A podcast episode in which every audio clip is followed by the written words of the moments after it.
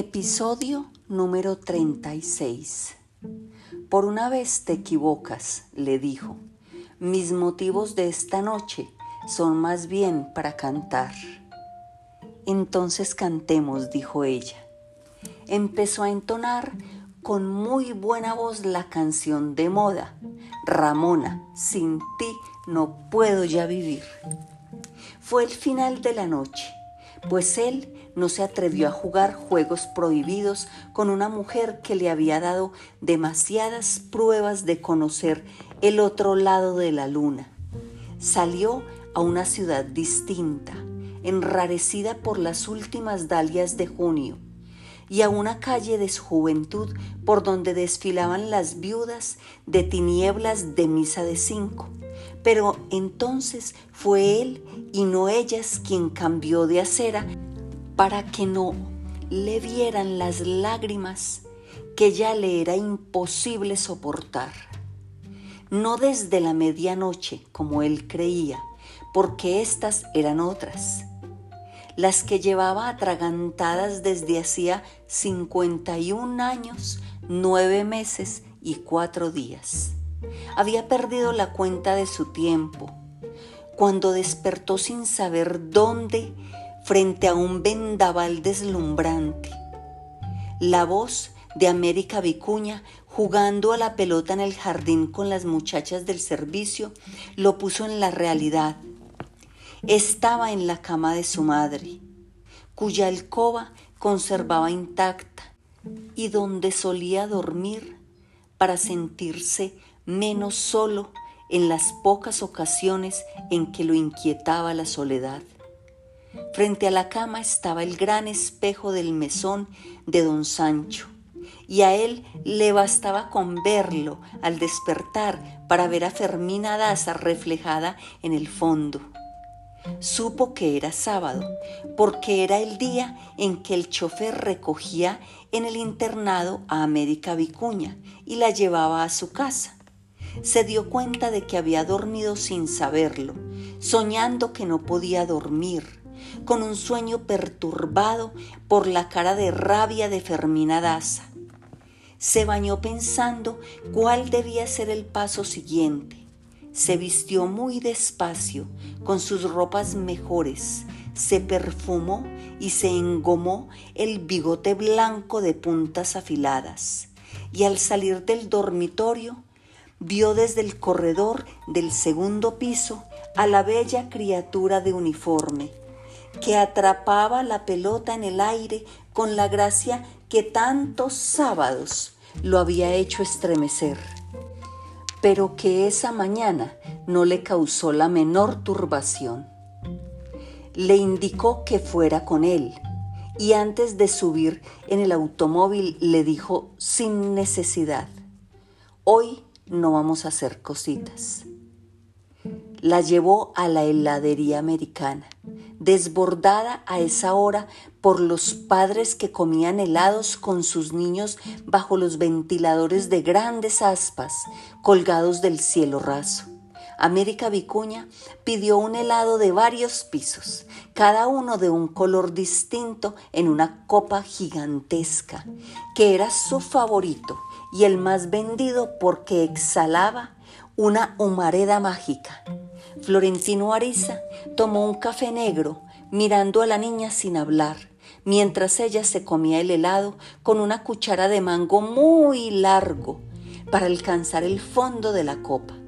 Sin dejar de mirarla, él le dijo de pronto, me voy a casar. Ella lo miró a los ojos con un destello de incertidumbre, sosteniendo la cuchara en el aire pero enseguida se repuso y sonrió. Es embuste, dijo. Los viejitos no se casan. Esa tarde la dejó en el internado al punto del Ángelus, bajo un aguacero obstinado, después de haber visto juntos los títeres del parque de haber almorzado en los puestos de pescado frito de las escolleras, de haber visto las fieras enjauladas de un circo que acababa de llegar, de comprar en los portales toda clase de dulces para llevar al internado y de haber repasado la ciudad varias veces en el automóvil descubierto para que ella se fuera acostumbrando a la idea de que él era su tutor y ya no su amante. El domingo le mandó el automóvil por si quería pasear con sus amigas, pero no la quiso ver porque desde la semana anterior había tomado conciencia plena de la edad de ambos. Esa noche tomó la determinación de escribirle a Fermina Daza una carta de disculpas, aunque solo fuera para no capitular. Pero la dejó para el día siguiente. El lunes, al cabo de tres semanas exactas de pasión, entró en su casa ensopado de lluvia y encontró la carta de ella. Eran las ocho de la noche. Las dos muchachas del servicio estaban acostadas y habían dejado en el pasillo la única luz permanente que le permitía a Florentino Ariza llegar hasta el dormitorio. Sabía que su cena desmirriada e insípida estaba en la mesa del comedor pero el poco de hambre que llevaba después de tantos días comiendo de cualquier modo se le esfumó con la conmoción de la carta. Le costó trabajo encender la luz general del dormitorio por el temblor de las manos. Puso la carta mojada sobre la cama, encendió la veladora en la mesa de noche y con una calma fingida que era un recurso muy suyo para serenarse, se quitó la chaqueta empapada y la colgó en el espaldar de la silla. Se quitó el chaleco y lo puso muy bien doblado sobre la chaqueta. Se quitó la cinta de seda negra en el cuello de celuloide que ya había pasado de moda en el mundo. Se desabotonó la camisa hasta la cintura y se soltó la correa para respirar mejor. Y por último, se quitó el sombrero y lo puso a secar junto a la ventana. De pronto se estremeció porque no supo dónde estaba la carta. Y era tal su nerviosismo que se sorprendió al encontrarla, pues no recordaba haberla puesto sobre la cama. Antes de abrirla, secó el sobre con un pañuelo, cuidando de no correr la tinta con que estaba escrito su nombre y mientras lo hacía, cayó en la cuenta de que aquel secreto no estaba ya compartido entre dos, sino entre tres, por lo menos, pues a quien quiera que la hubiera llevado debió llamarle la atención que la viuda de Urbino le escribiera a alguien de fuera de su mundo apenas tres semanas después de muerto el esposo. Con tanta premura que no mandó la carta por correo y con tanto sigilo que ordenó no entregarla en mano, sino deslizarla por debajo de la puerta como un billete anónimo. No tuvo que romper el sobre, pues la goma se había disuelto con el agua, pero la carta estaba seca. Tres folios densos, sin encabezado, y firmados con las iniciales del nombre de casada. La leyó una vez a toda prisa sentado en la cama, más intrigado por el tono que por el contenido. Y antes de pasar al segundo folio, ya sabía que era justo la carta de improperios que esperaba recibir. La puso abierta bajo el resplandor de la veladora se quitó los zapatos y las medias mojadas, apagó junto a la puerta la luz general y al final se puso la bigotera de gamuza y se acostó sin quitarse el pantalón ni la camisa, con la cabeza en dos almohadones grandes que le servían de espaldar para leer. Así repasó la carta, esta vez letra por letra escudriñando cada letra para que ninguna de sus intenciones ocultas se le quedara sin desentrañar. Y la leyó después cuatro veces más, hasta que estuvo tan saturado que las palabras escritas empezaron a perder su sentido. Por último, la guardó sin el sobre en la gaveta de la mesa de noche.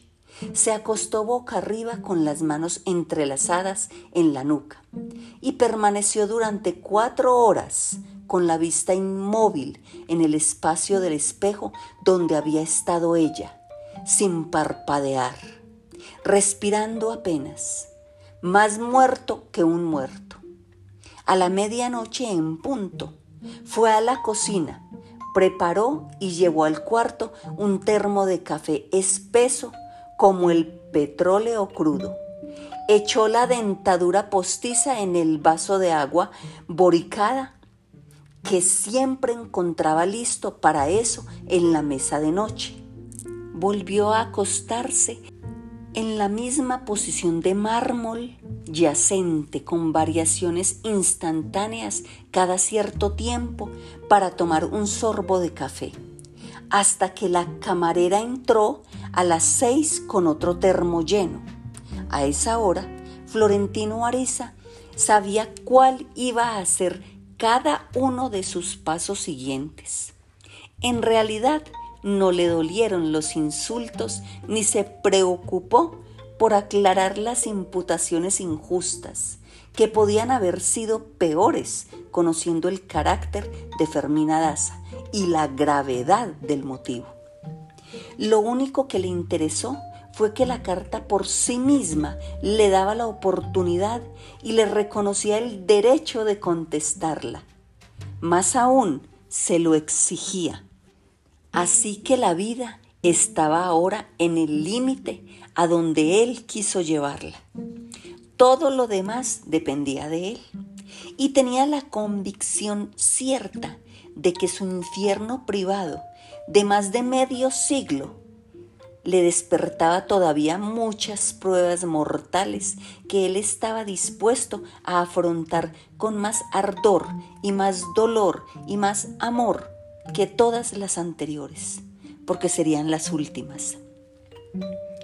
Cinco días después de recibir la carta de Fermina Daza, cuando llegó a sus oficinas, se sintió flotando en el vacío abrupto e inusual de las máquinas de escribir, cuyo ruido de lluvia había terminado por notarse menos que su silencio. Era una pausa, cuando el ruido empezó de nuevo Florentino Ariza se asomó en el despacho de Leona Cassiani y la contempló sentada frente a su máquina personal, que obedecía a la yema de sus dedos como un instrumento humano. Ella se supo observada y miró hacia la puerta con su terrible sonrisa solar, pero no dejó de escribir hasta el final del párrafo. Dime una cosa, leona de mi alma, le preguntó Florentino Ariza. ¿Cómo te sentirías si recibieras una carta de amor escrita en ese trasto? El gesto de ella, que ya no se sorprendía de nada, fue de sorpresa legítima. Hombre, exclamó, fíjate que nunca se me había ocurrido. Por lo mismo no tenía otra respuesta. Tampoco Florentino Ariza lo había pensado hasta entonces y decidió correr el riesgo a fondo.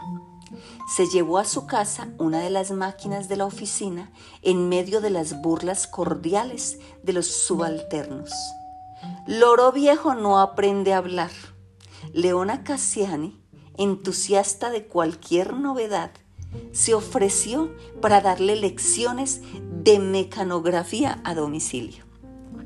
Pero él estaba contra los aprendizajes metódicos desde que Lotario Tugud quiso enseñarlo a tocar el violín por notas, con la amenaza de que iba a necesitar por lo menos un año para empezar, cinco para ser aceptable en una orquesta profesional y toda la vida de seis horas diarias para tocarlo bien. Sin embargo, él consiguió que su madre le comprara un violín de ciego y con las cinco reglas básicas que le dio Lotario Tugut, se atrevió a tocarlo antes de un año en el coro de la catedral y a mandarle serenatas a Fermina Daza desde el cementerio de los pobres según la dirección de los vientos. Si esto había sido a los 20 años con algo tan difícil como el violín, no veía por qué no podía hacerlo también a los 76 con un instrumento de un solo dedo como la máquina de escribir.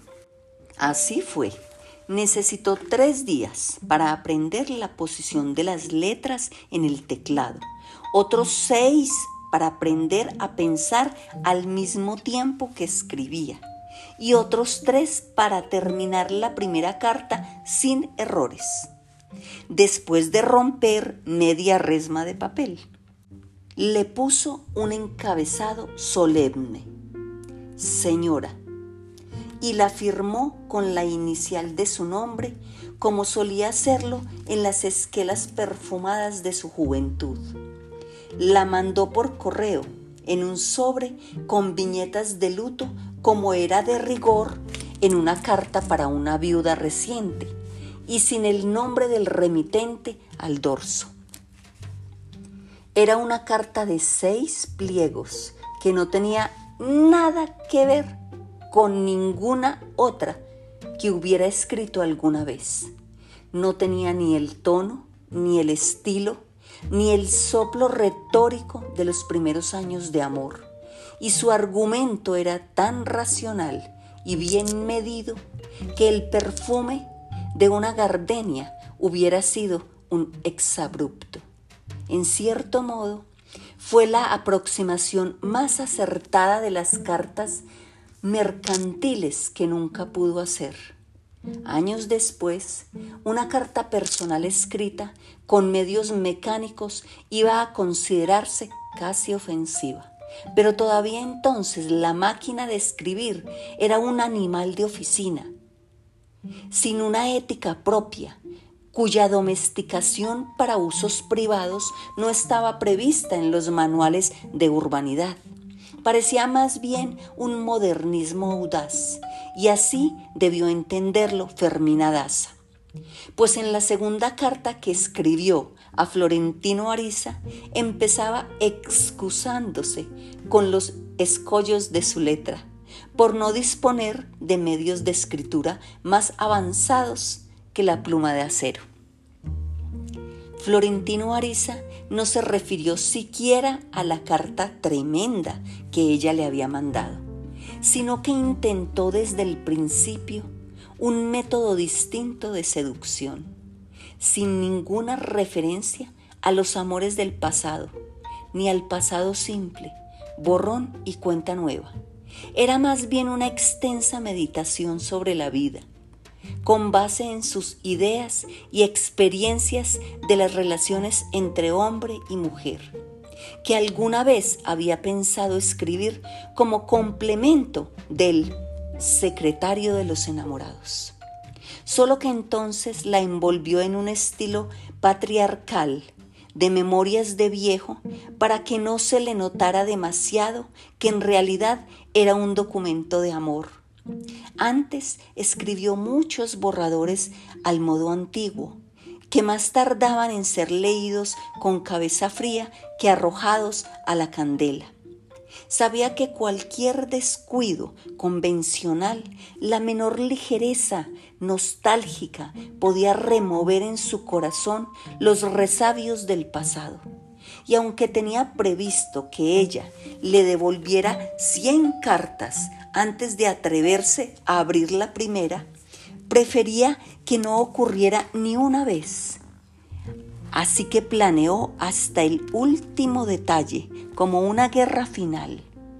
Todo tenía que ser diferente para suscitar nuevas curiosidades, nuevas intrigas, nuevas esperanzas, en una mujer que ya había vivido a plenitud una vida completa, tenía que ser una ilusión desatinada capaz de darle el coraje que haría falta para tirar a la basura los prejuicios de una clase que no había sido la suya original, pero que había terminado por ser lo más que de otra cualquiera.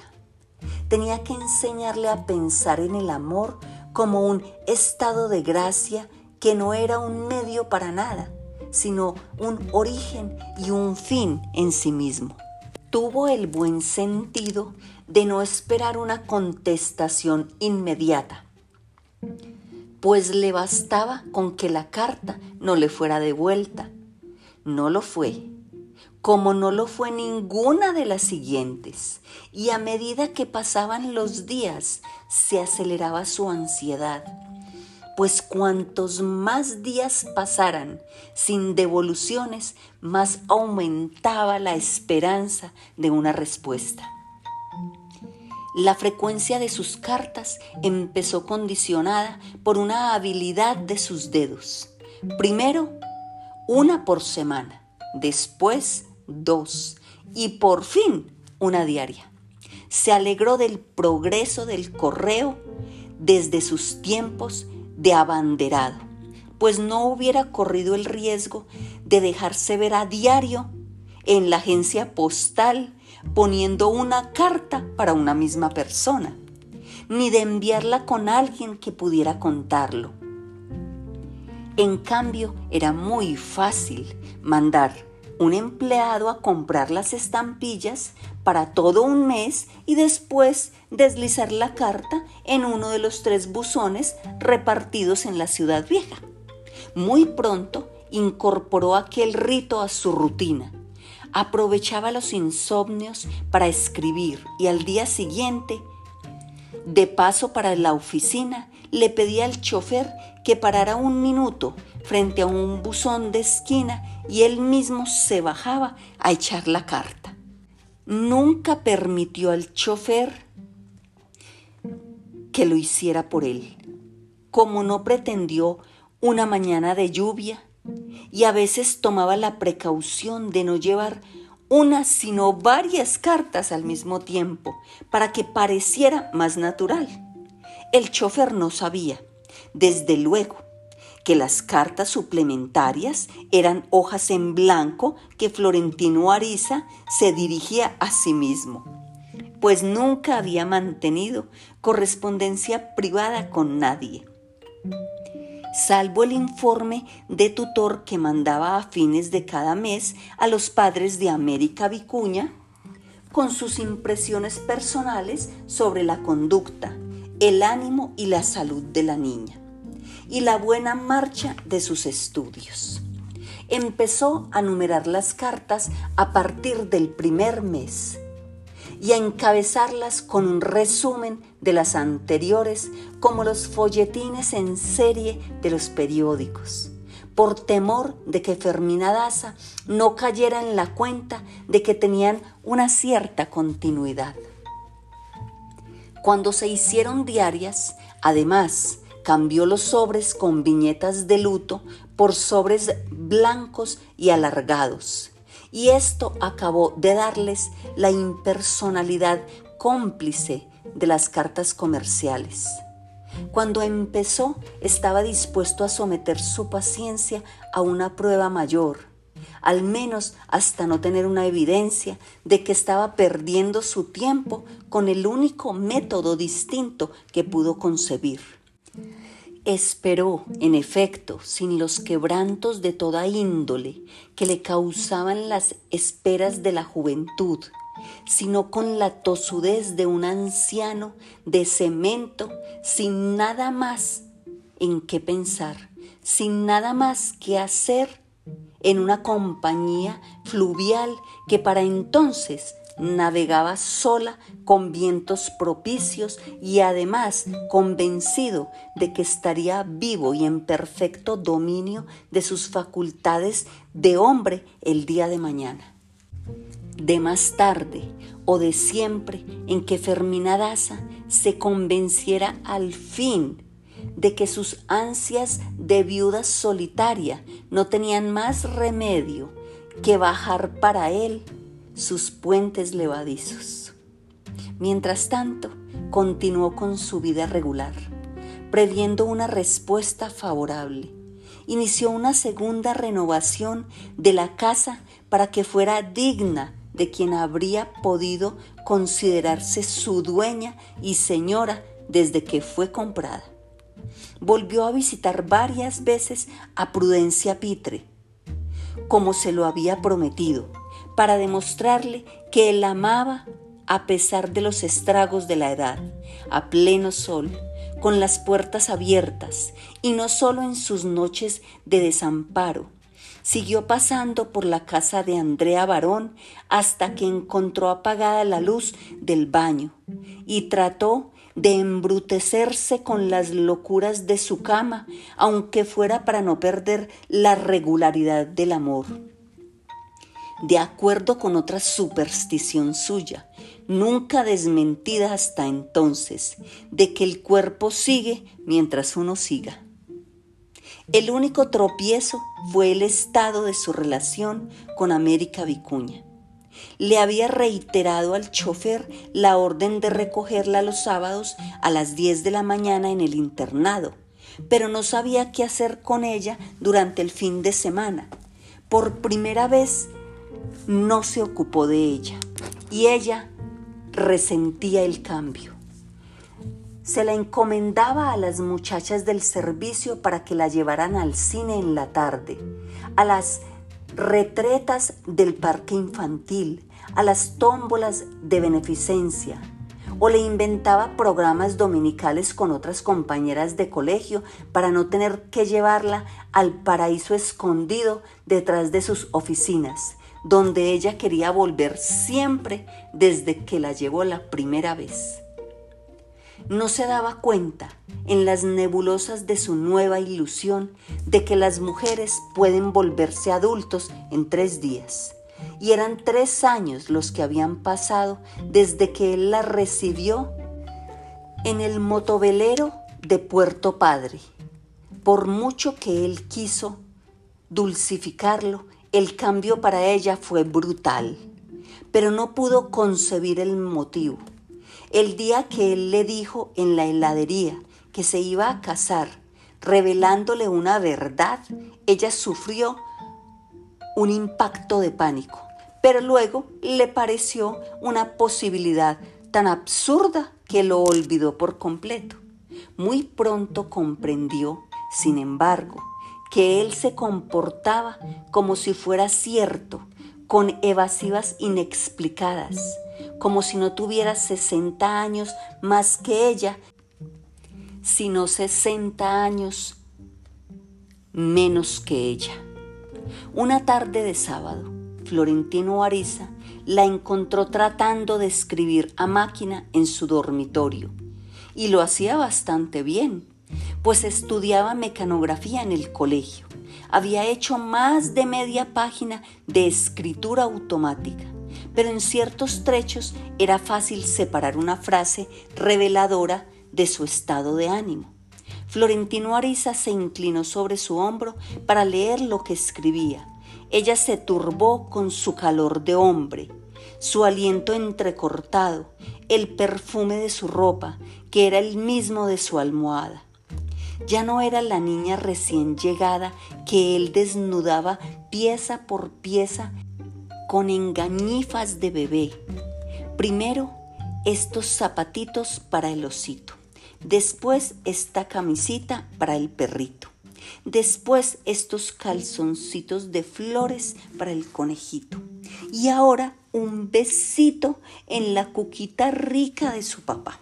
No, ahora era una mujer hecha y derecha a la que le gustaba llevar la iniciativa siguió escribiendo con un solo dedo de la mano derecha y con la izquierda buscó a tientas la pierna de él, lo exploró, lo encontró, lo sintió revivir, crecer, suspirar de ansiedad y su respiración de viejo se volvió pedregosa y difícil. Ella lo conocía. A partir de ese punto, él iba a perder el dominio se le desarticulaba la razón, quedaba a merced de ella, y no había de encontrar los caminos de regreso hasta no llegar a su final. Lo fue llevando de la mano hasta la cama, como a un pobre ciego de la calle, y lo descuartizó presa por presa con una ternura maligna. Le echó sal al gusto, pimienta de olor, un diente de ajo, cebolla picada, el jugo de un limón, una hoja de laurel, hasta que lo tuvo sazonado en la fuente y el horno listo a la temperatura justa. No había nadie en casa. Las sirvientas habían salido. Los albañiles y los carpinteros de la reconstrucción no trabajaban los sábados. Tenían el mundo entero para ellos dos. Pero él salió del éxtasis al borde del abismo le apartó la mano, se incorporó y dijo con voz trémula, Cuidado, no tenemos cauchitos.